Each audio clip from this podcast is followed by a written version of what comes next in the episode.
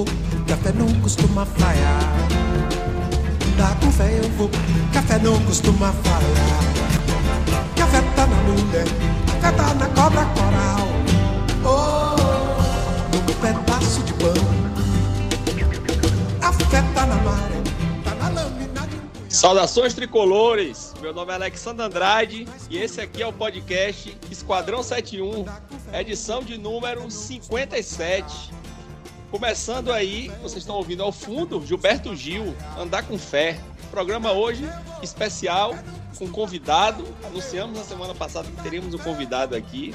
Masca, seja bem-vindo. Qual é o seu destaque no programa de hoje?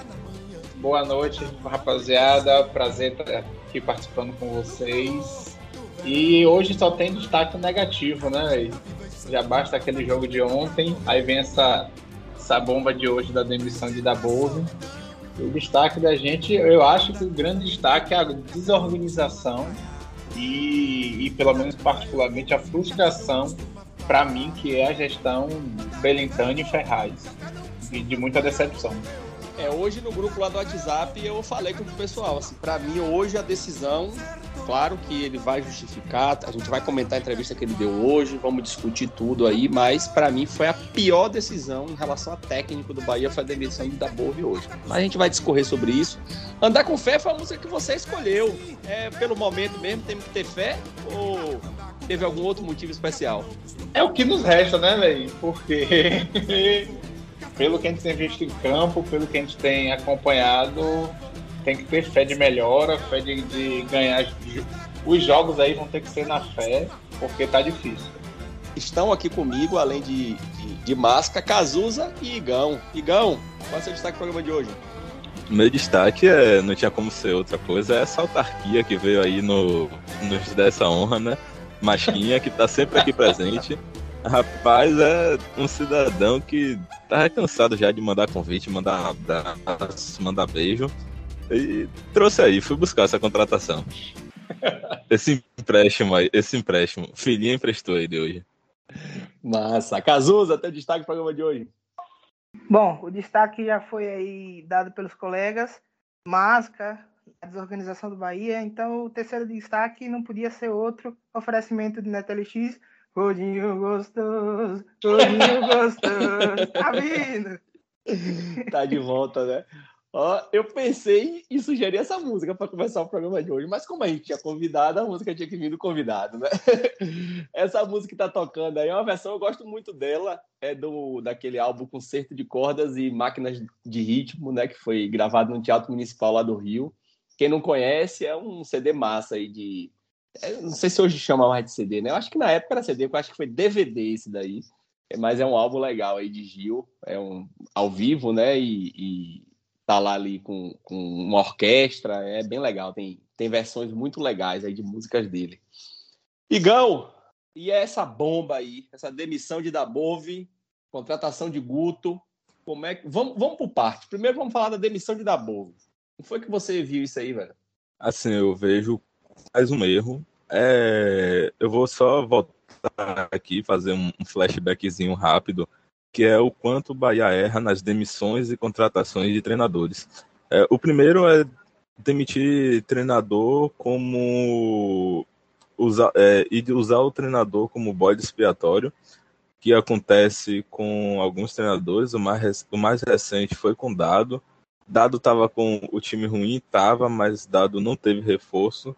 É, Dado já tinha falado algumas vezes que com aquele elenco não dava, precisava de reforço e o elenco precisava. Dabove teve esses reforços, só que Dabove não teve tempo de usar esses reforços, de conhecer o elenco. O Dabove teve seis jogos. É, e aí eu acho que o erro recente aí começa desde a demissão de Dado e volta para um outro erro que é muito recorrente, que é a mudança de, de pensamento. É, você sai de, de, de um treinador, vai para outro com um estilo de jogo totalmente diferente, o que requer tempo, e de novo não foi dado esse tempo. E você vem agora com, com o Guta, só para deixar claro aqui, eu não estava satisfeito com o Dabove, eu, quando ele foi contratado eu não fazia ideia do que ele ia mostrar o Bahia. Eu vi algumas análises, mas é, não mostra a qualidade, mostra a característica do estilo de jogo dele. E assim, vendo o, o ele treinando, é um treinando entre, entre aspas, porque embora o calendário esteja um pouquinho espaçado aí em alguns jogos, é, um mês, um mês de, de clube não tem tempo para porra nenhuma. E assim, você via ele ainda perdido com o elenco. É, não porque ele é, é ruim, não porque ele não, não ia conseguir achar um elenco. É porque é um cara que não conhece os jogadores. É, talvez é um cara que não sabia quase nada da história do Bahia. Então, você não tem tempo para nada. E a única coisa que essa demissão mostrou é que a diretoria errou e feio ao contratar a Dabove. Masca, como é que você viu aí essa demissão de, de Dabove? Velho, eu concordo com o Igão da parte de que o, erro começou na demissão de Dado quando o elenco que a gente tinha ele ele estava tirando o máximo, eu acho. Acho que o título da Copa do Nordeste prova isso. Apesar do, da forma que foi, de ter sido do, duas eliminatórias decididas nos pênaltis. Mas eu acho que o erro começou antes. Eu acho que o segundo erro foi a contratação de Dabove, no sentido de ser um treinador estrangeiro, sem conhecer o futebol brasileiro e no meio de um campeonato, na situação que a gente estava Acho que se fosse um, no início de temporada, com, com, com tempo para fazer o trabalho, com pré-temporada, se, talvez seria, tivesse sido outro resultado. Agora, eu acho assim, velho, pelo que Belintani falou hoje, tipo, eles contrataram no escuro. Tipo, tinha mínimo conhecimento do, do trabalho de, de Dabove, alguém indicou e eles foram na, na, na onda e, e, contratou. Agora, uma coisa assim, eu, eu acho que Dabove apresentou muita, muito pouca, para não dizer nenhuma evolução. Se é, que, se é que o time não piorou.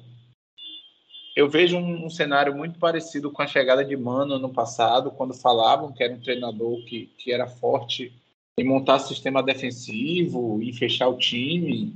E a gente viu algo longe disso. E pelo discurso que Belintani falou hoje de consertar rumos, de, de que errou, o que eu acho engraçado é que outra que eu concordo com o é que sempre cai para o treinador. Porque se você quer contratar rumo, você errou, você, de, você dispensa Jonas, você dispensa Galdesani, você assume que errou ao trazer Danilo Fernandes, por exemplo. Hoje, na entrevista, Tom Serra questionou que o elenco era desequilibrado que não trouxe um substituto para Nino, por exemplo, e nem alguém para competir. O disco, a resposta de Belintani só foi que o Bahia não tem condição de trazer um lateral direito para ser titular e substituir Nino. Então, assim, eu acho que tem uma acomodação. Se pegou nessa muleta também do, do financeiro, que tem dívida, só que quando o Belintani assumiu, ele já sabia disso tudo. Inclusive, foi proposta da primeira campanha dele, de, de, da situação financeira, ele falava muito. Então, eu acho que a demissão, o erro da, começou na contratação e finalizou hoje. Eu acho que até o perfil de treinador não, não era o ideal. Ô, Masca, vamos fazer uma tabelinha aqui. Consegue citar, citar para mim os cinco principais jogadores do elenco do Bahia hoje? Quem são? Cinco principais? Sim, vamos lá. Gilberto, eu acho que não tem como não ser. Ok, Gilberto. Eu, eu acho que Rodalega se tornou Roda da Liga. Eu acho. Justo. Eu acho o Nino. Caiu muito, mas eu acho o Nino ainda um nome importante. Uhum. E daí eu não consigo lembrar mais ninguém. Sinceramente. Pronto. Vamos lá. Na minha visão, além desses três aí, tem Rossi e Conte. Sim, sim, pronto, pronto. É porque é, é os dois que estavam ausentes, sim, concordo. Concorda concordo. comigo? Eu já fui muito crítico de Rossi, mas hoje Rossi se tornou uma peça extremamente importante para o time da gente da Bove, nesse pequeno espaço de tempo que ele teve aqui, perdeu três desses cinco jogadores. Sim, sim. Agora sim, assim, rapidinho, mas você vai concordar comigo que o rendimento de Rossi com Dabove já não foi o mesmo que era com Dado. Inclusive foi Sim, dado. Ele jogou o quê? Dois jogos? Um jogo? Não, mas vai fazer. Inclusive foi dado que extraiu o melhor desses jogadores, inclusive. Mas, mas onde é que eu quero chegar? Não é nenhuma defesa de Dabove, não. É para mostrar o quanto, o quanto essa demissão ela é completamente descabida. Sim, sabe? O quanto ela é perdida. Você contrata um treinador, ele fica seis jogos, seis jogos, né? Eu acho que foram seis. É, dentro desses seis jogos, ele perde três dos cinco melhores jogadores do time e você demite o cara. É. No mínimo você tá perdido. No mínimo. Então, assim. Eu, Cazuza. Mo... Oi. Não, termine. Eu vou falar no, no final de sua fala. Era só, só pra mostrar o tamanho do absurdo. E eu nem tinha notado isso. Eu notei isso enquanto a gente conversava aqui. Eu notei isso. Eu fui pro, procurando na minha mente assim as coisas e vendo o quanto isso é absurdo. E aí eu concordo em gênero, número e grau quando vocês falaram que o erro começa na demissão de dado. O erro começa ali. O erro começa em não ter convicção, e aí eu concordo mais uma vez com, acho que foi Márcia que falou, convicção na mudança do estilo. Pô, e aqui eu, vou, eu não gosto muito, mas eu vou aqui trazer o, o, o irmão do Fortaleza, que é o, o, outro tricolor lá, que os caras, o que, que os caras entenderam? Uma das coisas principais que eles entenderam é que eles precisavam continuar com o estilo Rogério Ceni, porque era aquilo que tinha dado certo para eles. Então, assim, o Bahia, em vez de investir, olhar para o seu estilo e dizer o que, que eu quero, que estilo é que eu quero jogar, e investir no seu estilo, não, o Bahia sai atirando. E aí, não, não, esse estilo aqui não deu certo, não. Vamos, eu quero aquele outro estilo ali. Não, aquele outro não deu certo, não. Só que o seu elenco, ele não está preparado para jogar todos os estilos. Ele é montado pensando em um estilo de jogo. O elenco foi montado pensando para Dado Cavalcante, para jogar no estilo de Dado Cavalcante, que é o estilo mais rápido, de, de mais posse de bola. E de repente o seu time não quer mais ficar com a bola. A gente falou que não ia comentar o jogo, sobre o jogo de ontem, mas no jogo de ontem, os caras davam um chutão toda hora que ficava toda hora no jogador do Corinthians. Claramente é um time que não sabe fazer aquilo. Claramente é um time que não tem é, zagueiros passadores. E o melhor zagueiro passador, infelizmente, se lesionou. Então, assim, é muito difícil entender esse tipo de coisa. Então, eu não vou ficar me repetindo aqui, porque os meninos já foram muito claros aí nos erros do Bahia, mas deixo aqui a minha concordância total com tudo que foi dito. É, eu acho que não tem ninguém que seja mais opositor à demissão de treinador, entendeu? Eu já bati isso aqui em alguns programas há algum tempo e, e a gente lá no, no, nosso grupo já discute isso há mais tempo e Guto, se eu fosse Belintani, Guto seria meu treinador até hoje. Porque é o que eu sempre digo: o Bahia está há 14 anos tendo dois, três treinadores por ano. A gestão de Belintani até diminuiu essa frequência. Belintani está indo para o seu sétimo treinador num período de quatro anos, né? Levando-se em consideração que Guto vai terminar o ano, vai ser o sétimo treinador num período de quatro anos. É, diminuiu até essa média, mas a média do Bahia era absurda. Se a gente pegar o último ano da gestão de, de Marcelo Santana, foi igual esse ano, foi pior do que esse ano agora, né? A gente teve, teve Guto, Guto saiu, veio Preto, veio Jorginho, veio Carpegiani, foi um absurdo. E eu, eu penso o futebol como sendo uma coisa que, se você não tiver planejamento e não pensar no longo prazo, o resultado vai ser sempre igual. A gente vai ficar nessa, remando, remando, remando, Treinador ali com 40%, 44%, 45%, 47%, 48%. Se é um treinador que pega início do ano, pega jogo de estadual e Copa do Nordeste, vai ter um aproveitamento um pouquinho melhor. Se é um treinador que só pega brasileiro, vai ter um aproveitamento um pouquinho pior. E a gente vai, não vai sair dessa lama. Vai ficar sapateando nessa lama o tempo todo. É, a, o erro começou na demissão de dado e a gente gravou o programa aqui, emiti minha opinião era contra a demissão de dado. A demissão de dado foi até interessante, porque nós gravamos o programa antes da demissão. E a gente gravou o programa onde nós três cravamos que não deveria demitir. Durante a edição do programa, eu estava editando o programa, o Bahia demitiu ele. Então, é, o erro inicial foi na demissão de Dado e a, a, a contratação de Dabove, ela expõe, assim, de forma... Ela escancara a, não sei se incompetência ou se o quanto a diretoria hoje está perdida. Porque quando foi anunciado da Bove, foi surpresa para todo mundo. A gente foi pesquisar, né? Todo mundo foi procurar informação sobre ele. E eu levei um link lá pro até para o nosso Twitter, compartilhei isso. Foi até um post que, que deu um engajamento muito bom. E o cara descrevia lá o perfil de da Bove. E a primeira, a primeira frase que tem no nosso grupo lá do, do, do Esquadrão 71 é eu dizendo: Daniel e Rodriguinho vão parar no banco. E Nicolas em seguida fala: todos os meios meio campos do Bahia vão para o banco, porque ninguém tem a intensidade que ele precisa do, do estilo de jogo que está descrito que ele precisa.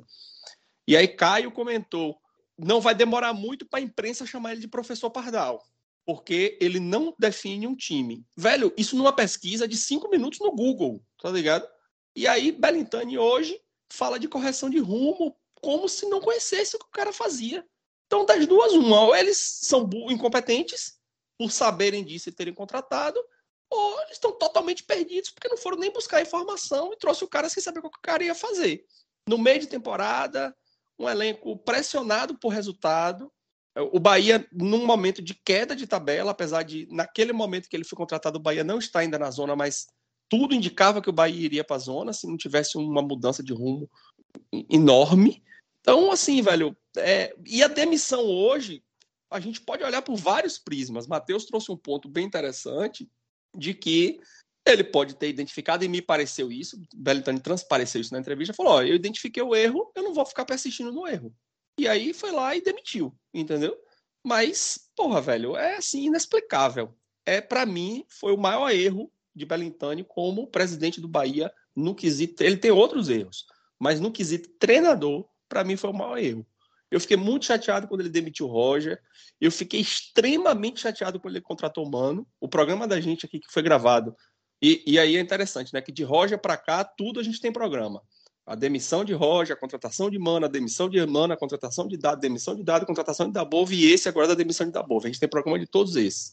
Eu fiquei muito chateado com a, contra... com a demissão de Roger. Fiquei muito chateado com a contratação de Mano. Fiquei muito chateado com a demissão de Dado. Mas de tudo, para mim, o maior erro foi agora, velho. É você pegar um cara com seis jogos, um cara com. não tem 60 dias trabalhando, com um elenco extremamente limitado, com peças faltando, e manda embora, tá ligado? Vai trazer Guto. Eu gosto muito de Guto. Por mim, Guto era técnico do Bahia até hoje, não tinha nem saído da primeira vez.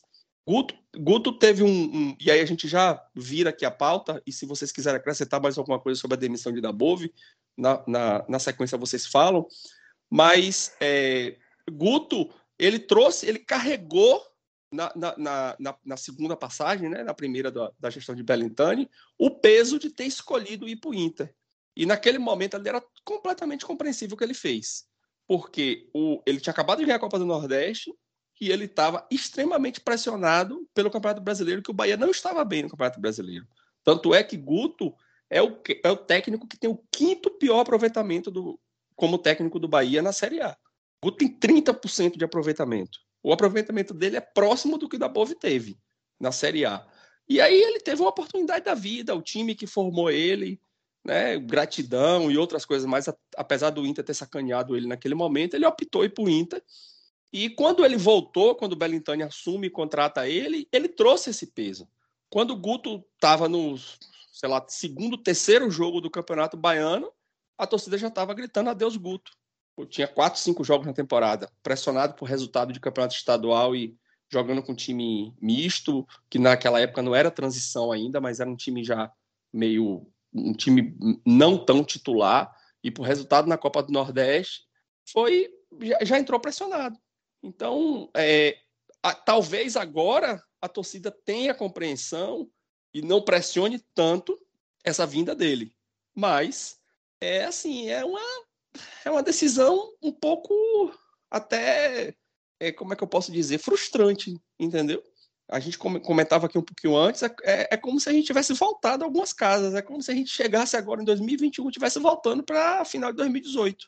É olhar para esses quatro anos de gestão, três anos e meio, quase quatro, e voltamos para o ponto de início, porque no financeiro a gente voltou para o ponto de início e para o técnico a gente está voltando para o ponto de início. Claro que com mais bagagem, com experiência, com a Copa do Nordeste, fez brasileiro bom pelo Ceará, mostrou né, um trabalho evoluído no Ceará e até no próprio esporte, quando ele disputou lá com o esporte a, a, a, série, a série B, mas é aquela coisa, é como se a gente estivesse voltando algumas casas, e isso frustra demais, velho. isso baixa a empolgação, isso baixa a autoestima, isso bota a gente para baixo. É, é, é para mim, agora, nesse exato momento, é o sentimento de que o Bahia retrocedeu. Ô, Alexandre, Boa. só para. Perdão, mas só para sintetizar aqui, o que eu acho que todo mundo pensa da, da demissão de Dabove é que todo mundo ser contra, não é que Dabove estava ruim e não é que Dabove estava bem, perdão, e não é que ele não estava conseguindo, ele iria conseguir fazer o time decolar.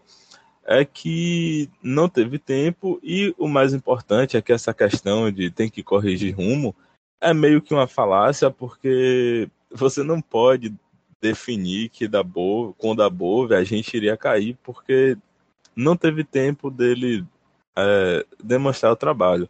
É igual com, com dado. Eu tenho aqui é, o último jogo de dado. Eu queria só usar esse jogo para exemplificar. Ah, porque com dado a gente ia cair.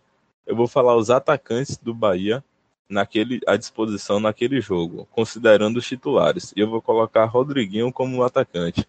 Maicon Douglas, Rodriguinho, Gilberto. No banco, Oscar Ruiz e Roda Liga. Somente. Só tinha isso de, de atacante. Roda Liga e Oscar Ruiz no banco. É, nem meia ofensiva a gente tinha. De meia mais ofensivo, quem tem é Edson. Então, só tinha volante no time e Dado foi demitido nessas condições. Acho que isso aí é, é o que sintetiza é, essa parte aí da, da demissão de, do erro da demissão dos treinadores, em especial da de Dabove. O que o Alexandre falou de Belintani hoje, tipo, foi importante ele, ele ter assumido e demitido, beleza, a gente vai entrar naquela de, de ver o lado positivo das coisas, beleza. Agora sim, a impressão que deu foi que o Bahia contratou da Bove no escuro. Tipo, alguém indicou, não sei se Chávari, se alguém, sem a menor noção do trabalho do cara. E aí você falou de, de Guto, eu acho que confirmando como se deve conversa, confirmar a vinda de Guto, ele deve chegar realmente com a pressão menor do que ele chegou da última vez. Até pelo trabalho que ele fez ano passado no Ceará, que uma galera se arrependeu, viu que Guto era um treinador melhor, só que tem um ponto. Bora ver o time do Ceará do ano passado, bora ver nosso time desse ano.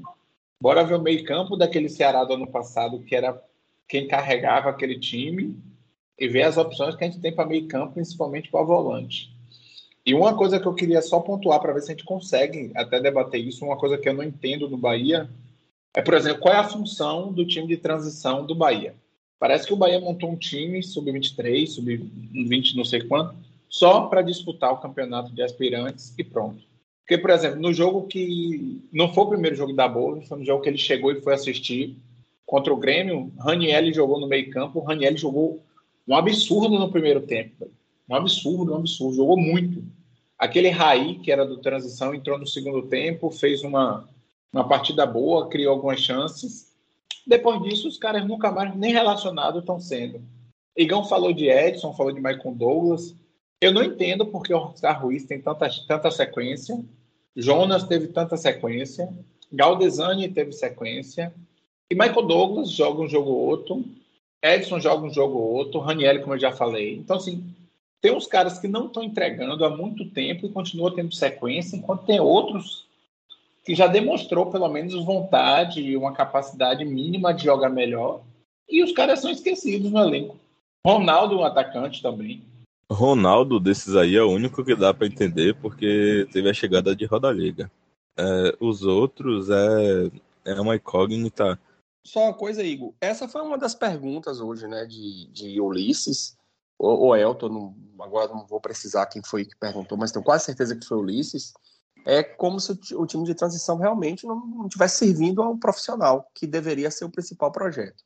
E a justificativa dele né, não foi uma justificativa, né? ele pontuou que o Bahia fez uma opção, isso no ano passado ainda, por baixar a idade do time de transição para não no ano passado, né, na, na, temporada passada, acho que foi com a chegada de Chávari, de baixar a idade do time de transição, baixar a idade do sub-20, do sub-18, do, das categorias e, e, diminuindo mesmo, indo para o limite ali de idade. E é, o time de transição hoje ele tem poucos jogadores é, digamos assim, próximos né, de idade e de experiência de servir ao profissional, mas que seria um trabalho de médio prazo para que daqui a um ou dois anos isso tenha evoluído, porque você trabalha melhor o jogador, desde novo e aí você traz o jogador mais preparado para poder servir o time. É como se o time de transição, é como se as categorias de base do Bahia tivessem dado dois passos para trás, né, tivesse dado um passo para trás, para daqui a um ano dar dois passos para frente. Não sei se ele está certo. Tudo que foi feito pela diretoria do Bahia nos últimos anos, no, nos últimas, as últimas ações, só leva a gente a desconfiar que está errado, porque tudo que foi feito não deu certo. Então não quer, eu não tenho é, é como se ele não tivesse crédito para eu, eu chegar e falar assim, não, beleza, eu vou apostar nesse projeto que você está falando, entendeu? Mas Engraçado a, que isso, a pontuação isso, dele foi essa.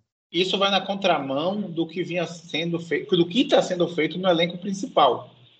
Porque antes tinha aquele discurso de jogador barriga vazia, que veio o Gregory, veio o Zé Rafael, veio. E agora, cada vez mais, tipo, de uns dois anos para cá, três anos para cá, a gente começou a trazer um, um, jogadores mais velhos eu acho que esse ano deve ser a média de idade, a maior média de idade do, do elenco do Bahia nos últimos, nos últimos anos. E outro ponto, só que a gente falou do transição, outro exemplo que não serve para muita coisa é a contratação de Danilo Fernandes, totalmente infundada, que era muito melhor ter usado o Denis como terceiro goleiro, que já está no DM, Danilo Fernandes, né? Danilo eu queria... Fernandes deve eu, ter sido a contratação então, que eu então, mais critiquei antes da vinda dele. É, o que eu também. eu não tenho nem o que dizer, porque o tanto que eu falei aqui da, da contratação dele, eu acho que é injustificável, não tem, tem explicação. Então, eu queria dar alguns pitacos. Primeiro, eu queria falar ainda sobre uma coisa que a gente não falou sobre da Bove, mas que eu acho que é, é importante pelo menos ressaltar, é que o Bahia queimou dinheiro, tá? Da Bove. Queimou dinheiro quando contratou, queimou dinheiro quando demitiu, porque o Bahia pagou alguma coisa para demitir, obviamente. Ainda mais para demitir ele, ele saindo dizendo que ele se demitiu, né? Porque ele vai ter que dizer isso, ou pelo menos dizer que foi como um acordo. A gente sabe que não foi, obviamente. Só antes de prosseguir aí, Bellintani foi questionado sobre isso, né? Porque o Bahia não anunciou a demissão de Dado. Não, o Bahia não disse nada da demissão Sim. de Dado. Se Dado foi demitido, se pediu demissão, se foi como um acordo. E aí Bellintani falou, olha, lá no início, quando foi posta em votação essa regra, eu fui um dos que falei contra. E a imprensa caiu matando em cima de mim porque eu, eu é, dizendo que eu era a favor de demitir técnico. E eu não sou, tanto é que o perfil. Isso é palavra de Belintani, né? O perfil do Bahia é de manter técnico por muito tempo, tanto é que Roger ficou bastante tempo, inclusive, pressionado. Entretanto, eu falei porque esse processo é extremamente falho e fácil de burlar. Ele foi muito sincero. Então, assim, não. o Bahia não tem obrigação nenhuma de, de dizer é, se foi, se não foi, como é que foi. E tá aí. O Bahia vai contratar não. outro técnico e não tem o que fazer. Agora, em relação ao dinheiro, realmente isso acontece. Então, é, ok, o debate não é nem esse, não. Acho que ele tá, tá certo nessa aí. Ele estava certo naquela época, quando ele falou aquilo também. Né? Ele já, já tinha deixado muito claro. O ano veio, se provou, provou-se que ele estava certo. Mas eu tô falando é da grana mesmo, financeiramente. O Bahia vai ter que pagar alguma coisa para ele. Né? Porque o Bahia tá demitindo o cara, pô. Entendeu? Independente de, de, de qualquer coisa. Então, assim, numa situação, numa situação financeira difícil que o Bahia se encontra. Ponto. Isso, para mim, é para encerrar. Sobre o, o, transição, eu queria dar um, um pitaquinho, que é o seguinte. O ano passado, não ter tido transição machucou muito o Bahia. Porque o transição, ele, ele, ele funciona em um tempo diferente do time principal. A gente pensa no tempo dos nossos times aqui de janeiro a dezembro. O transição, ele funciona de março a janeiro do próximo ano. Né? De março, março, abril, maio, por aí, até janeiro do próximo ano. Porque o início do Campeonato Brasileiro de Aspirantes é o início da transição também. Se vocês forem lembrar, quando, quando o Dado foi contratado, o Dado não é contratado para iniciar com o Campeonato Baiano, ele é contratado para iniciar com o Campeonato de Transição. Então, assim, quando o Bahia não teve o Campeonato de Transição ano passado, por questões de pandemia, o que acontece é que o time de transição foi montado muito às pressas, muito a toque de, de caixa esse ano. Então, acho que isso atrapalhou muito. Acho que, inclusive, é uma justificativa melhor do que a que Belitani deu, inclusive. Né? Que atrapalhou muito a subida de alguns jogadores, certo? E, e aí, só para já entrar, a gente já iniciar aqui, se, se vocês me permitem, o tema do novo treinador que está chegando aí, acho que não vai adiantar trazer só um novo treinador. É importante que o Bahia diminua as opções de erro dele. Vai ser inaceitável se Guto chegar e utilizar Galdesani e utilizar Jonas. O Bahia precisa diminuir as opções de erro dele. Não deixar ele utilizar. Afaste esses caras. Faz exatamente o que fez um dado Cavalcante né? Obviamente ali naquela, naquele ano, naquele, naquela, naquele período em comum acordo com o treinador, mas senta com o Guto também, vale a mesma coisa, e tira as opções que a gente sabe que não dão certo. O Bahia precisa avisar isso para o treinador chegar. Mesmo que não chegue Guto, o que hoje não parece que vai ser o caso, parece que ele já está praticamente certo. Mas que o Bahia precisa diminuir essas opções de erro dele. Cazuza é complicado, sabe por quê? Eu vou te, eu vou te, eu vou, eu vou, eu vou, eu vou pegar num ponto que eu sei que você pensa igual a mim, mas que nós somos exceção no pensamento. Como é que vai chegar hoje René, Bellintani, Ferraz, Chávari, quem quer que seja, e vai chegar para Guto, que conhece o jogador, que treinou o jogador, que era capitão na época dele, e vai falar assim: ó, não conte com o Lucas Fonseca, não. É complicado, meu amigo. Aí vai Guto Ferreira pegar Gustavo, Henrique e, e Luiz Otávio, Conte machucado, aí vai subir dois meninos da base para botar no banco. O Guto vai falar: não, peraí, pô, esse cara era meu capitão, eu conheço. Eu quero um jogador. E aí, como é que faz? É difícil, pô. Entendeu? Mas aí, mas aí, mas aí, o, o Alexandre, o Bahia precisa se impor nessa, sabe? Assim como se impôs, se impôs com o Dado Cavalcante. Eu tenho certeza que o Dado Cavalcante queria alguns jogadores daqueles. Como ele tentou fazer com vários outros, como ele tentou com, com. Mas nesse momento eu acho que o Bahia precisa diminuir drasticamente as opções do seu treinador errar. Se já vai ter público com, com, com Guto Ferreira. Se Guto Ferreira tira do banco é, Galdesani, Jonas, com a rejeição que ele já tem, e ele ainda tem um resquício de rejeição, é o fim.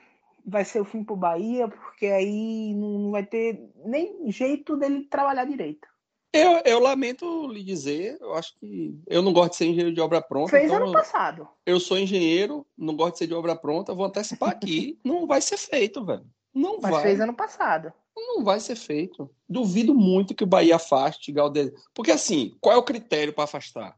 É o pensamento de quem? Quem é, quem é que vai fazer essa avaliação? A avaliação é da direção de futebol, pô, pelo amor de Deus. Assim como foi a avaliação da direção para demitir o treinador. Tá. E, e quem são esses jogadores?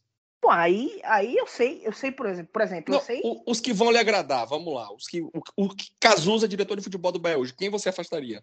Hoje, Jonas e Galdesani. Só Jonas e Galdesani é suficiente. Apenas, para mim, Jonas e Galdesani já é o suficiente. E Lucas? Não. Porque você gosta dele, eu também gosto. Mas 90% da torcida quer que Lucas seja demitido. Tinha gente comemorando hoje. Eu gosto pra caralho de Lucas. Puta Tinha que gente comemorando hoje que, porque Juliana Guimarães falou e Bellintani desmentiu, que Lucas tinha sido rescindido o contrato com o Bahia. Tinha gente comemorando. Agora imagine Guto Ferreira, você dizer para Guto Ferreira que ele não vai poder escalar Lucas, que, foi, que era capitão na época dele, porra. Entendeu? Pra, pra mim, Oscar Ruiz e Tony Anderson também são duas opções que não. Já- Já estamos em cinco. Já estamos em cinco afastados aí. E é- vai, já, quem que É vai porque, jogar? é porque assim, eu tô sendo realista, Ó, porque assim, eu acho, por Assim, exemplo, vai ficar, vai ficar aqueles cinco do, do começo: Gilberto, Rossi, Rodallega, Conte e é Nino. porque, é porque assim, eu acho, Danilo, Danilo também tem que deixar de ser opção do banco. Já tem É porque, seis. assim, né? Porra, eu acho, eu acho que tem O Danilo coisas. não sai do PM, então nem opção no banco ele não é. Ele, tá- ele já tá jogando. Ele foi relacionado ontem. Faz um tempo já, tem uns três jogos aí. É, tem. É porque eu acho que tem coisas que não dá pra fazer, realmente. Eu sou bem realista o que não dá pra fazer. Por exemplo, não dá pra afastar, Ruiz. Não dá pra você pegar um jogador que pagou 2 milhões e afastar. É como se o, o Flamengo pegasse o, o, o, o Michael lá que eles pagaram 35 milhões e afastassem. Proporcionalmente é a mesma coisa. Oscar Ruiz vai entrar na mesma, no mesmo carrossel de Cleison. Vão Beleza. ficar dando Mas- chance, mas dando ainda chance, dando Mas chance, ainda não, tem. até aparecer alguém Ok. o empréstimo para negociar, Ok. vai ser nesse, nessa coisa. Oferece pro time dele de volta que eu tenho certeza que eles querem. Estão doido babando de volta. É, pô, é assim, é, eu acho muito complicado, tá ligado? Agora, isso é fato, isso vai acontecer. Eu me lembro aqui, vou citar, porque eu gosto de citar quando a informação vem de fora. Thiago Minhoca, lá no 45 Minutos, falou isso sobre Thiago Nunes, quando assumiu, entendeu? Quando assumiu o Ceará. O cara vai dar chance para os jogadores que ele conhece, que ele já viu, que trabalhou com ele, que ele, que ele tem histórico, entendeu? Talvez Isnaldo, Ruiz, é, Rodallega, é, não tenham, entendeu? Mas ele vai. Guto vai chegar no Bahia. Ele conhece Capixaba, Capixaba jogou com ele. Ele conhece Lucas, Lucas jogou com ele. Mugni jogou com ele. Então, assim, velho, como é que ele vai. Rodriguinho, como é que você vai chegar pra, pra, pra, pra, pra Guto e falar assim: não, Rodriguinho não é um bom jogador? Não, peraí, pô, eu vou tentar recuperar o cara. Pelo Ok. menos uma, duas vezes ele vai tentar botar em campo, E, velho. Não e tem, tem jeito. toda aquela Ok, mas eu acho- eu acho que. que as- Eu acho que as piores opções você tem que tirar. Por exemplo, você, você citou o exemplo do Ceará. Para mim, o Ceará cometeu um erro quando deixou o Gonzalez aberto para Thiago Nunes usar. Não deveria ter deixado.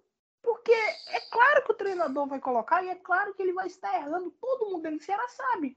Só que o treinador, por estar vindo de fora, muitas vezes ele não tem essa consciência. Então você força que ele faça isso. Você diz, olha, com esse jogador aqui, o Bahia não conta mais. Principalmente Galdesani, que é empréstimo, pelo amor de Deus, fácil de se livrar, porra. Entendeu? Pô, só dizer, ó, esse jogador aqui a gente não conta mais. Esse outro jogador aqui a gente não conta mais. Porque se você não fizer isso, o treinador vai ficar. Infelizmente é isso. O treinador ele fica rodando em círculos, igual um peão doido. Então você tem que tirar as opções dele. Tira as opções, as piores opções do seu time, porque é, já, já diria o, mestre Evaristo. Jogador ruim, uma hora vai entrar, vai jogar. Então, assim, tira os ruins, porra. Pelo menos o- os piores. Eu acho que tem uma questão também de daquela. Vai ter um discurso desse de que assim, que é ativo do clube, que o treinador tá chegando agora, que o treinador tem, tem que testar, ver se o treinador recupera. Vai ter toda essa conversa. Mas eu acho também que uns, pelo menos uns dois ou três tinham que ser afastados até para dar uma, uma chacoalhada no, no elenco. É, assim, ó, só que fique claro uma coisa: eu não sou contra, não, tá? Eu só tô dizendo que não vai Sim. acontecer. É só Uhum. isso. Eu acho, eu acho que nesse momento o que o Bahia precisa. É, é foda, porque eu não sou. Eu, não- eu odeio esse discurso, mas nesse momento o Bahia precisa mais de ânimo do que de, de, de, de organização. A verdade é essa. Cazuza, acho que você entrou num ponto agora. Eu falei hoje de tarde, Gão tava até no grupo. Eu falei hoje um treinador que era a cara do Bahia, era Lisca doido. pode ser, Rapaz, podia ser também. Eu, eu, eu não acho muito não, porque se você pegar o último jogo, é, quando o Bahia estava ali organizado taticamente, e olha que eu- por mais que ali é, tivesse uma crítica minha absurda, a saída de bola do Bahia, que era um lixo, um, um- dos piores jogos assim que eu vi do Bahia em relação à Belitani. saída de bola. Belintani citou isso na entrevista. É, mas tava horrível. Não tinha como não citar, porque tava ridículo. Parecia Perdi que era o time, ali ali. o, o time daqui do bairro jogando contra o Corinthians. E assim, você pega um Corinthians com, porra, Juliano, Roger Guedes, Williams, é, Renato Augusto, aquele é Gabriel Pereira, eu acho, um ponta, um moleque rápido do caralho. E assim, o Bahia tava apostado no estilo de jogo que eu detesto particularmente, mas o Bahia ali, enquanto tava taticamente é, estável, o Bahia demonstrou uma solidez em algum setor. E aí a caralhada veio quando Lucas Araújo foi expulso. É, Dabove não mexeu no time, não sei por que caralho, no, no- ele achou que o meio-campo que estava ali ia dar conta de segurar esse ataque e esse meio-campo do Corinthians. E aí a merda veio. Mas você, eh, eu, eu sou muito daquela. O Bahia tomou pra cacete gol. O cara cruza, bola no segundo pau, Nino sobe, o cara sobe atrás de Nino, cabeceia. Então, se você pegar no, re- no recorte recente, não precisa nem se alongar muito, mas se você pegar um recorte recente ali do final de dar, do início de dar, é, período de Dabove, é, você vai ter um monte de gol assim, ou um monte de lance assim. Então, acho que o Bahia precisa ajustar taticamente, se ajustar taticamente, ele vai resolver. Rapaz, Eu- da forma que Belintani falou ontem, sobre, sobre o que ele falou na entrevista hoje, sobre a saída de jogo, e aí foi uma coisa assim muito. Foi, ele foi. Alguém pode ter cantado isso pra ele, né? Porque ele não entende porra nenhuma de futebol. Ele é igual a mim. Eu não entendo nada de jogo, ele também não entende. Mas ele, ele falou assim: porra, a gente trazia quatro jogadores para a linha de defesa, faia- fazia a saída com quatro jogadores, dois encostavam na lateral da área, dois abriam nas laterais e dava um chutão, porra. E aí o Bahia ficava com seis jogadores contra oito do Corinthians. O Bahia perdia todas. Perdia tanto a primeira como perdia a segunda bola, tá ligado? E eu acho que isso pesou demais na decisão, velho. Foi- assim, claro, né, que não foi isso, mas dentre as coisas que foram pesando na decisão, aquela saída de ontem, meu amigo, pelo amor de Deus. Ô, Alexandre, falando disso, uma coisa que a gente comentou aqui da época de dado, o que fez o jogo de dado crescer do time de dado foi justamente saída de bola com o Patrick de Luca aproximando do zagueiro e fazendo a linha de três. E quando tirou isso, o Patrick desapareceu do jogo do Bahia, que era quem qualificava a saída de bola. Até porque a gente tinha também no início do ano Tassiano, que era quem aproximava mais. E Mugni ainda não conseguiu dar a mesma dinâmica de jogo. Mas assim, essa mudança matou o time do Bahia, que era aonde a gente conseguia organizar minimamente. Era quando o Patrick encostava, trabalhava com Conte, com, com, com outro zagueiro que tivesse e qualificava a saída de bola, somente pelos pontas. E a gente perdeu isso. O Patrick sumiu do jogo do Bahia. Ninguém vê mais Patrick jogar como jogava no primeiro semestre. E uma coisa dessa saída de bola que eu fiquei reparando ontem é que ainda no primeiro tempo, nas raras vezes que o Bahia passava do meio campo, o time mostrava alguma lucidez. E aí eu não sei o que é, é quem é o responsável por essa lucidez, se é a individualidade dos atletas ou se é a resquícios do, do, dos treinadores antigos, principalmente de dado, mas quando você chegava ali na, na área, que é o último terço, que tem mais liberdade para os atletas, as coisas fluíam mais. É, inclusive, teve uma, uma, jogada que Capixaba faz uma, uma jogadinha que ele sempre faz, que ele corta por dentro, vai costurando, ele acha uma falta e aí ele cobra falta igual a cara dele, igual os vídeos dele no TikTok, uma merda. E aí, mas quando você ia sair da defesa, era uma lástima, assim. Você via que tinha algo muito errado na, na, naquela, naquele setor, por assim dizer. Que começa, inclusive, com o doutor Matheus Matheus Klaus, né? Me irrita demais o, a, a, a, falta de capacidade que ele tem de chutar uma bola. Puta, isso me, me consome. Me consome o cara não conseguir passar a bola no meio de campo. Mas, vamos em frente. Ô, é, Casal, é... mas isso é crônico dos goleiros do Bahia, velho. Não, não, Jean, não. Jean foi o último. Douglas era muito fraco na saída de velho, bola também. Não, não, não, não. Mas veja, não, na, nada nesse nível. Nada nesse nível. O Matheus Teixeira, ele chuta a bola, a bola vai rasante antes do meio campo, porra. Não existe aquilo ali, não, pô. Não, não, é nem questão de, não é nem questão de você acertar o, o, o chute. Teixeira um Klaus. Como é, ô, Matheus Klaus, isso. Não é nem questão de acertar um, um, chute como se fosse um lançamento, como se faz hoje, a gente vê muito hoje. Não, é questão só de jogar a bola lá na frente para os caras disputar. Ele não consegue fazer isso. É, é, assustador que o cara não consiga fazer isso, mas, assim, enfim, né? Pelo, pelo bem pelo mal é outra posição aí que o Bahia não consegue se acertar, né? E eu acho que tá muito ligado à zaga também, a como o Bahia vem, vem resolvendo a zaga. Não é possível que o Bahia tenha. Alguém já parou para pensar quantos goleiros o Bahia teve nos últimos dois anos? Uns quatro, né? Eu acho. Foi é complicado. É, só, né? me, só, só, me dá nervoso que eu lembro de Anderson. Agora sim. Mas é inadmissível aquela bola que Klaus soltou no pé de João. Não tem condição aquilo ali. Um goleiro Ele faz aquilo direto. Faz mas não tem condição. que irrita isso. Condição. Agora eu queria perguntar uma coisa a vocês. Hoje, com o elenco do Bahia, qual seria o time de vocês titular? Vamos por posição, né? Vamos por posição. fez ontem. Goleiro, Klaus. Alguém discorda? Eu gosto de Teixeira pra caramba. Eu iria, rapaz, eu não, não sei se eu iria de Klaus ou Teixeira, mas eu, eu Igor, iria de Teixeira. Se eu, se eu, eu fosse um eu, treinador novo chegando, eu iria de Teixeira. Eu, eu, iria de Teixeira. Eu acho que Teixeira foi uma questão de confiança, velho. Ele, ah, então, vamos lá. ele falhou uma primeira vez e aí perdeu confiança e, e já foi. Do, do Klaus, para mim, compromete demais. Ele, é que, então... ele me parece mais confiante, me parece que ele consegue fazer mais, mas não adianta o cara fazer mais e, vez ou outra, ele dá um chute no meio do, do, do peito do, do, adversário. É muito difícil isso. Então, vamos. lateral direita, Nino. Unanimidade. E tem outro? É, né? Vamos lá, né? Lateral esquerda, Juninho. Juninho, Conte Luiz Otávio. Pode encerrar isso aí também. Pronto. Os, o, a zaga é essa aí. Eu iria de Bahia. Lateral esquerdo eu iria de Matheus Bahia, até para dar uma proteção defensiva, porque do jeito que tá não tem condição não.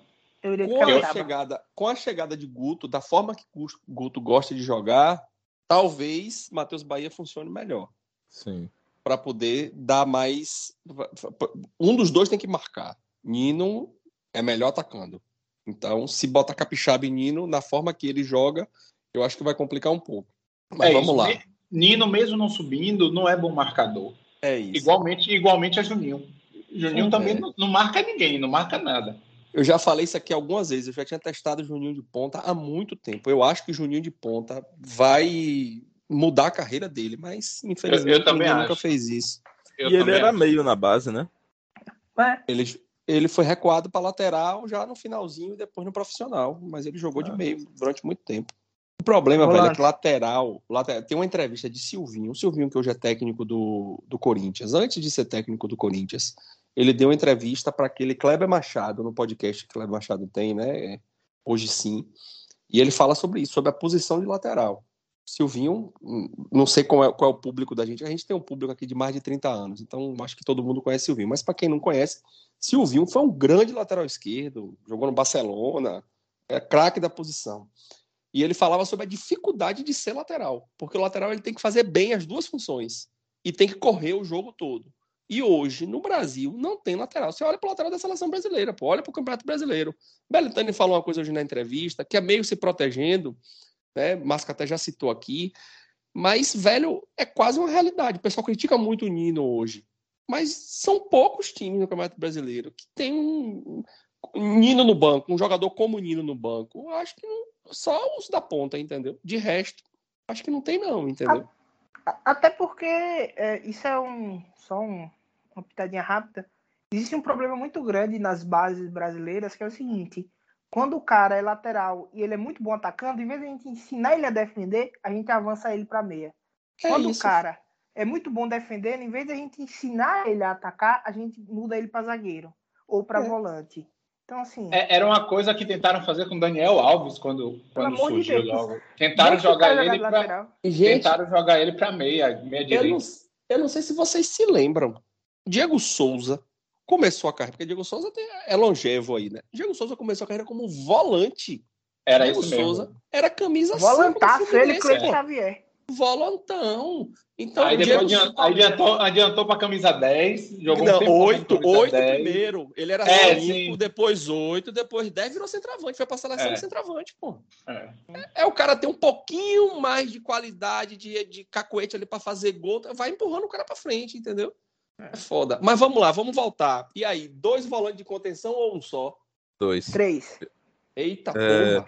É porque assim, é, considerando, considerando o Guto, inclusive eu acho que é uma boa. Eu acho que ele vai usar é, Mugni como um meia mais à frente. Foi o que eu Foi pensei ele que aqui, inventou esse Mugni, né? Eu- eu- hoje. eu- então eu não, eu- não gostaria disso, não. Eu hoje testaria o meio campo com o Patrick, que eu acho que tem que ficar, que é qualidade de, de saída de bola. Não sei se Luizão ainda, não, não vi jogar, não, não vi grandes coisas ainda. E eu testaria, enquanto o Ramires não volta, eu testaria Mugni como o terceiro homem de meio campo. E não como o segundo. Então seria Luizão, é, Patrick, Luizão e Mugni. Depois Uhum. Ramires, alguém nesse sentido. Assim, eu, eu, na verdade eu tenho um, um pouquinho de dúvida. Eu colocaria é, Patrick. Eu tenho uma dúvida da- desse segundo volante aí, se Raniel ou Edson, mas um desses dois e Mugni.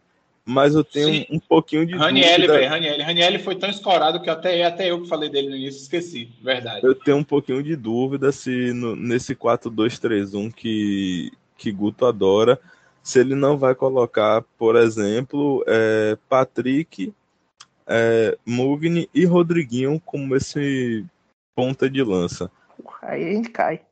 É, ele gosta, Mas se ele botar Rodriguinho nisso aí, ele com cinco jogos ele vai embora também. mas assim, ele, ele, go ele gosta de jogar assim. Pelo menos no Bahia, nos outros times eu acabei não acompanhando tanto, mas no Bahia ele sempre gostou de ter um meia com essa característica, um meia atacante. E hoje no elenco do Bahia, o único que tem essa característica propriamente dita é Rodriguinho. Mugni sempre tá variando, eu não sei muito o que achar. E Ramires, Mas quando, e Ramires quando voltar, né, velho? sim, sim, Ramires. Quando você falou de Ramires, eu fiquei voando, porque eu achei que você estava falando de Ramires que está no Bragantino. Eu tinha esquecido completamente de Índio. Esse daí não volta mais, não, pô. É. O Argentino, esse aí não volta mais, não. Aí Eu só vem o que- dinheiro. Acho A gente que, mandou ele pra lá e trouxe Tony Anderson. Há quem diga, há quem acha que foi uma, uma Não, eu trouxe foi dinheiro. Eu boa. quero meu dinheiro. Não, porra. o Bahia vai, eu- vendeu ele por 12 milhões, É. pô. Tá vendido. eu acho que isso inclusive pesou, sabia? Na, na saída da Bove. Não levar Ramires. Acho que isso pesou um pouco. Não sei o quanto, mas acho que pesou. Mas É, Ramires, eu- Ramires não tá liberado pelo DM pra jogar ainda, não. pô. Tá, tá. Porra, porra, Sapucaia deu uma entrevista dizendo que os cara, o cara tá liberado. Tá, da Bolsa falou que ele que não levou porque Ramires ainda não tá preparado. Ele falou que Ramires não tá preparado, mas o DM liberou. Fisicamente. Eu não ouvi a entrevista. Inclusive ele, Ah, inclusive, ele usa o termo é, não tá liberado futebolisticamente, se eu não me engano. Um negócio assim. Entendi, entendi.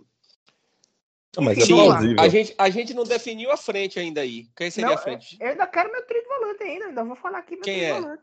Meu trio de volante seria Raniel, Patrick e. É, e. Meu, meu, o outro ponto Daniel. aí. Não, e Daniel, isso. Rapaz, eu esqueci de Daniel. O Bahia tá com jogador demais. Pô. Todo, mundo esquecendo jogador bom. E Daniel. Eu, esqueci Eu acho que assim, de Daniel- de um jogador Daniel que pode fazer a, a função que eu falei de Rodriguinho, que só Rodriguinho sabe fazer. Eu acho que Daniel pode fazer. Eu esqueci Eu acho, completamente. eu acho o Daniel muito lento para fazer essa função sozinho, velho. Eu acho o Daniel melhor para um meio campo de quatro jogadores. Eu acho que com três acho- ele sempre vai sobrecarregar alguém. Eu tenho essa impressão. Hum, não sei. Foi melhor, o melhor time de, de, de, de dado foi com o Daniel, né? Fazendo ali. É, indo ali fazer o, o aquele time de apoio, né? Que ia ali pra a- dar apoio, dar apoio na bola, né? Pra fazer a, a bola girar. Então eu, É. eu colocaria Daniel exatamente para ele tentar dar esses passes mais longos. Mas, mas ali eu, eu, eu também acho que foi o melhor time, mas eu acho que ali a gente tinha Tassiano, né, Kazuki? Assim, Tassiano dava uma outra dinâmica pro jogo. Sim. Hoje não tem ninguém que abra aquele espaço, que, que seja o elemento surpresa. Por exemplo, o Tassiano entrava muito na área para receber lançamento. Hoje não tem ninguém que faça isso. Pelo menos que não esteja fazendo. Sim, Hum. tem aquela jogadinha que eu não lembro qual jogo foi, mas teve dois gols Bahia e quase iguais, que Rossi parte pela direita, cruza para a entrada da área e é Tassiano que tá lá. Parece Jorge Alba e Messi. Corre para a linha de fundo, toca na entrada de área, e que porque você já Empolgou, sabe empolgou. que vai ter. Não, é porque você sabe que vai ter o jogador ali. E, obviamente, é, não vou comparar a qualidade, né? Porque Jorge Alba chegar em Rossi, pelo amor de Deus, né? Mas você tem aquela jogada ali que Rossi confiava que ia ter alguém ali e quase sempre era Tassiano. E hoje você não tem um jogador que, que faça isso. E o ataque? Vamos fazer nosso ataque agora. Acho que Gilberto é unanimidade, né? Mas pela, pela escalação de vocês, tá faltando três na frente ainda. Sim, sim. Eu, assim, eu vou considerar com Rossi quando Rossi voltar. Mas Rossi, Gilberto e eu iria de, nesse momento, de Michael Douglas. Mas aí você tá no 4-3-3, velho. Guto não vai fazer isso nunca. 4-2-3-1. Rapaz, ó, vamos lá. Eu, na minha cabeça aqui, o que é que, o que, é- o que, é que me vem assim de Guto, o que tá mais fixado na minha memória, né? O time da final da Copa do Nordeste 2017. Era dois volantes, René Júnior e, E Edson. e Edson, que aí Patrick e Raniel cumpririam essa função. Ele tinha três meias, que era Regis, Zé Rafael, dois E a meias. Leone. É, é, a Leone era atacante, Leone. né? A Leone era atacante. Então, assim, ele tinha dois volantes e dois meias. Mas assim, aí? você tinha Zé Rafael e a Leone fazendo as pontas do 4-2-3-1. Mas não era um atacante, né? Zé Rafael não é atacante, nem a Leone, nenhum dos dois. Eu acho difícil ele botar Michael Douglas e Rossi espetado nas pontas com o Gilberto no meio. Mas nunca. Eu acho Eu- dificílimo.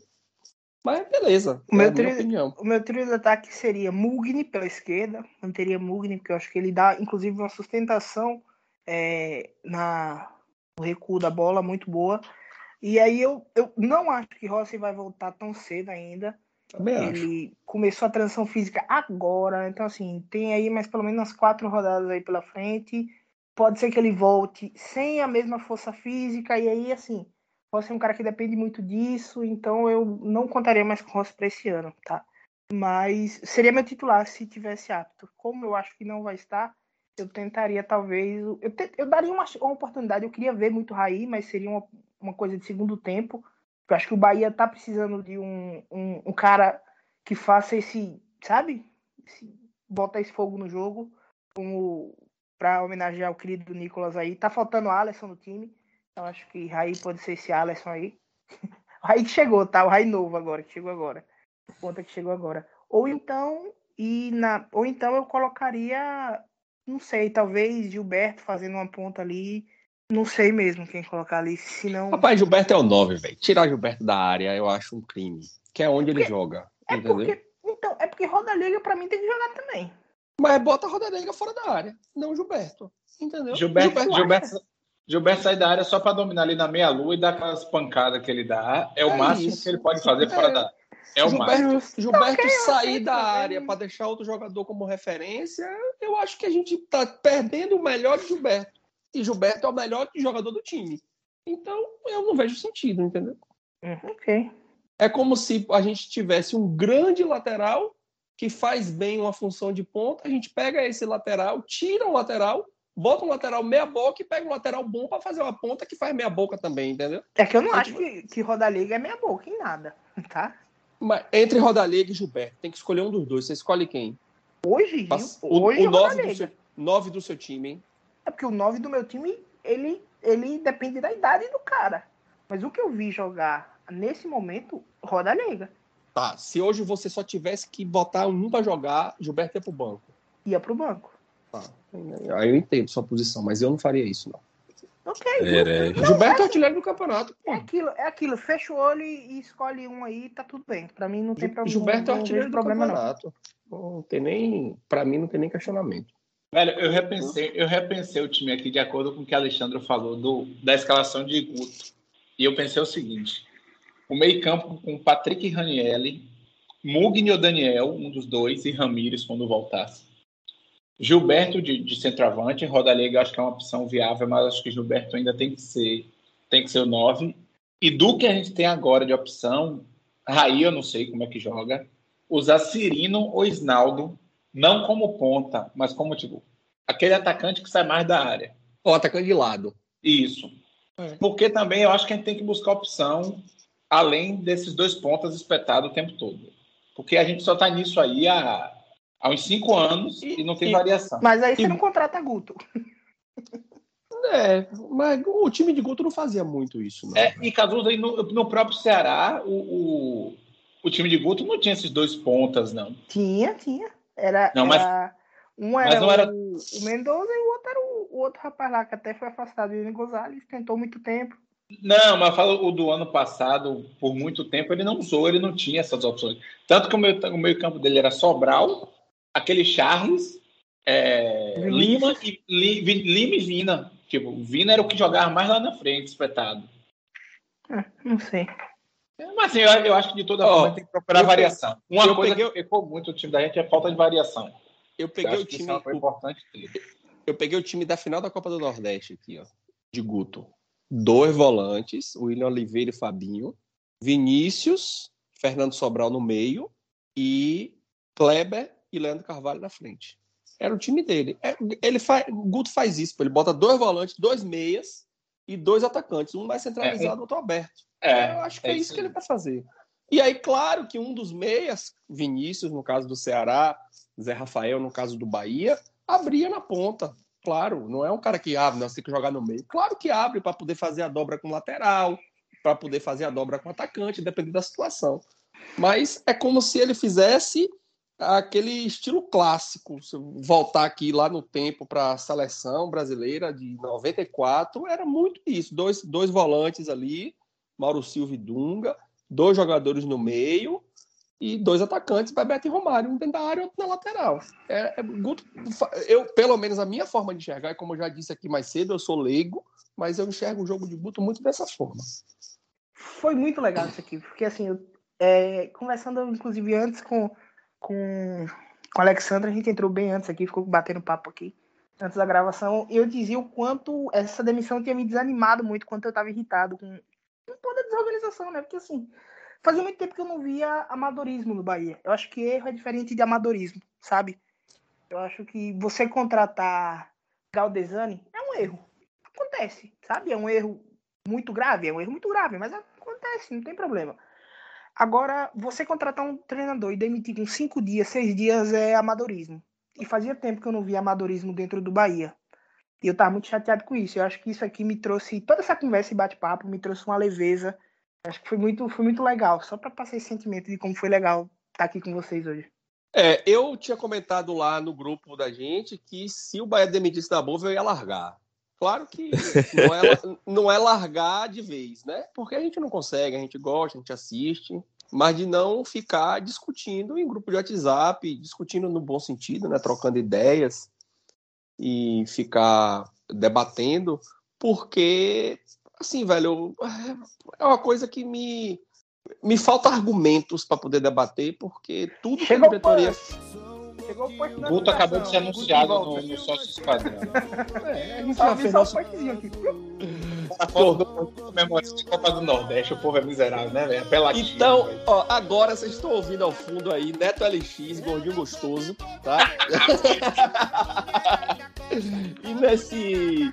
ne- Só para finalizar o que eu tava falando, é, não é largar no sentido de não querer mais falar sobre o Bahia. Para acompanhar, mas, porra, é muito desgostoso. Eu fico muito desgostoso de, pô, ver a diretoria, é erro em cima de erro, erro em cima de erro. Você fica até sem argumento para poder conversar, debater, entendeu?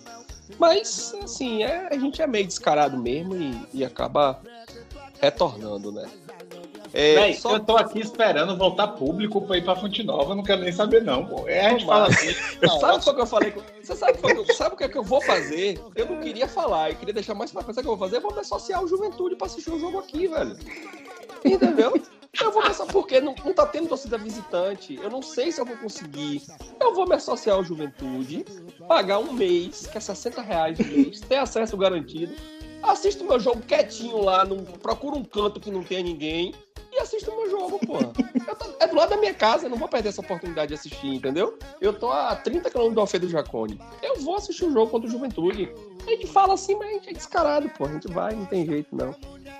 Mas assim, ó, só, só falar aqui, deixar para Rafael aqui um, um- um recado. O Rafael mandou lá, a gente já tinha antecipado qual era a pauta do programa de hoje e pedir que alguns é, seguidores da gente, ouvintes, né, trouxessem algumas histórias lá sobre é, situações que vivenciou com Bahia fora de Salvador e Rafael deixou lá. Rafael, tá guardado sua história aqui. Semana que vem a gente volta para pauta que estava proposta e eu coloco aqui sua história para a gente conversar. Obrigada lá pela, pela interação por ter levado.